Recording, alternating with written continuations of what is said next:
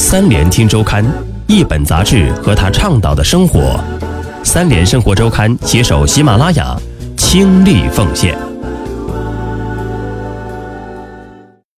科学家还发现，在前十八个月的时间里，男孩和女孩具有同等水平的攻击行为，但到了两到三岁时，女孩比男孩的行为更少攻击性。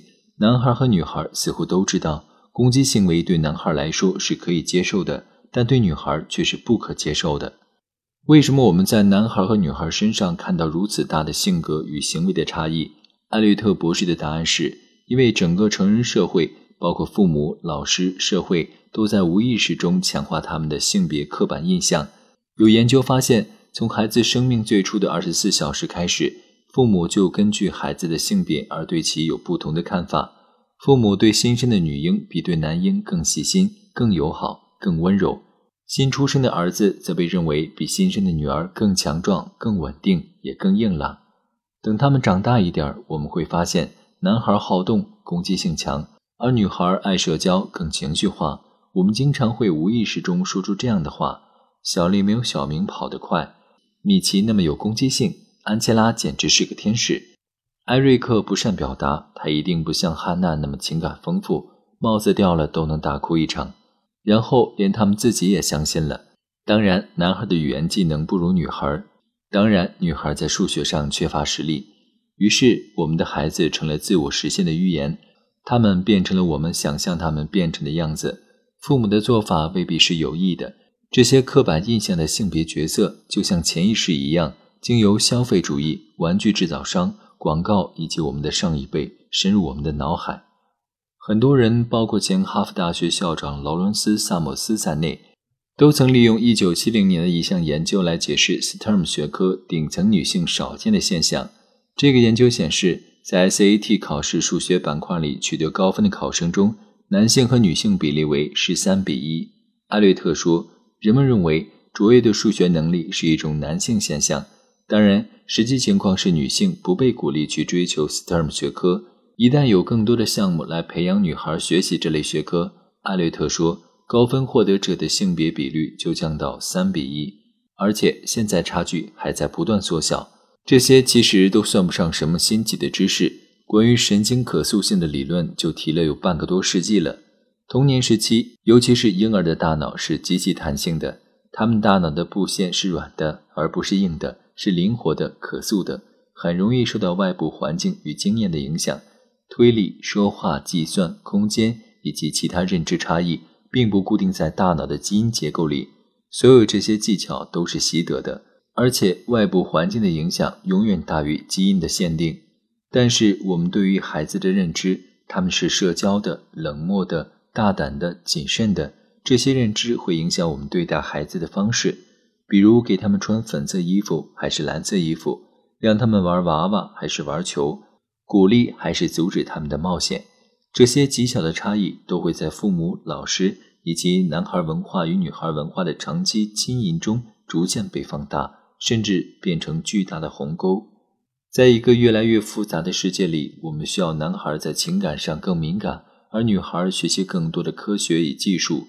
父母必须意识到，女孩之所以如此。男孩之所以如此，并非因为他们天生如此，事实很可能恰恰相反。女孩与男孩性格、行为以及能力的差异是一种结果，而并非原因。所以，我们必须鼓励他们走出他们的舒适区，鼓励他们尝试新的东西，探索新的表达方式，即使这种方式一开始可能让人觉得不自然。比如，应该鼓励男孩表达他们的感情，鼓励女孩更多的尝试冒险。一个女孩可以是什么样子的？我记得第一次读《长袜子皮皮》，皮皮说的每一句话、做的每一件事，都让我觉得惊奇不已。世界上竟然会有这样的女孩，这样的生活。皮皮鲁达维多利亚·罗尔加迪亚·克里斯达蒙埃弗拉伊姆长袜子，一个九岁的小女孩，红头发，满脸雀斑，扎着两根冲天辫。她的名字来自她穿的一双长袜子。一只是棕色的，一只是黑色的。黑色的鞋子正好比他的脚长一倍。邻家乖小孩汤米和阿妮卡第一次见到皮皮，他正在倒着散步。你为什么倒着走？我为什么倒着走？皮皮说：“我们难道不是生活在一个自由的国度吗？人们不是想怎么走就怎么走吗？皮皮九岁就有用不完的金币，一只猴子坐在他的肩膀，一匹马住在他的走廊里。他的乱糟糟别墅是一个扭扭捏捏，好像按自己心意长出来的小房子。院子里有一个过分茂盛的花园，老树上长满苔藓，百花各按各的心意随意盛开。他的妈妈很早就去世了，爸爸是海员，被风暴卷进了大海。但他确信妈妈做了天使，通过一个小孔看着生活在人间的女儿，而爸爸漂流到了一个海岛，在那里住着很多黑人。他做了黑人国的国王，每天都戴着金色的皇冠走来走去。他不用上学，不用做作业，没有人告诉他什么时候应该上床睡觉。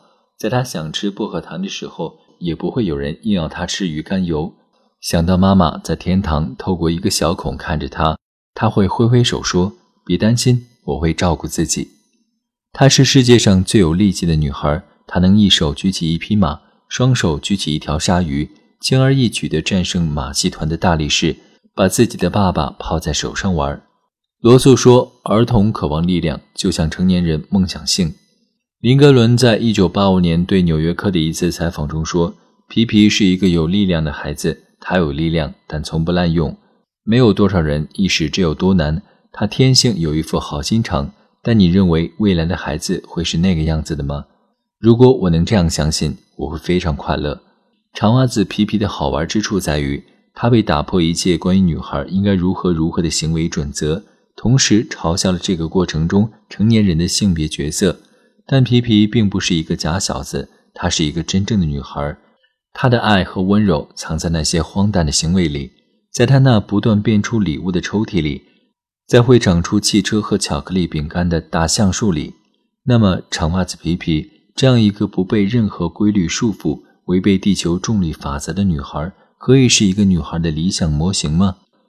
在《林格伦传》中，作者玛可丽达·斯特罗姆斯泰特认为，长袜子皮皮是成年人林格伦为自己观点辩护而杜撰的一个形象，让所有没受过教育或者受教育过度的孩子们高兴。他与林格伦的童年之间并没有明显关联，更符合林格伦的童年的是吵闹村的丽莎。吵闹村的孩子讲述的是，在某个小乡村，三户人家六个小孩如何上学、过节、游戏、做家务，就像他回到自己的童年时代，重新活了一次，再把每天的日记记录下来。其实，关于这个问题，林格伦在小说里已经告诉我们答案了。杜米和阿妮卡将会长大成人，适应社会生活，而他们的朋友皮皮则会留在童年，他将永远留在那里，就像小熊维尼一样。但是他会激励一代又一代的女孩去创造自己的故事。一位研究故事的心理学家告诉我，当你创造性的去编造一个想法，而这个想法因为有足够的连续性、足够的说服力，它就会变成很多人的行动。当一个故事转化为行动的时候，它就在开创事实的路上了。就像林格伦活出了他的传奇，勒奎恩活出了他的传奇，玛格丽特·米德活出了他的传奇。弗利达活出了他的传奇，维吉尼亚·伍尔夫活出了他的传奇。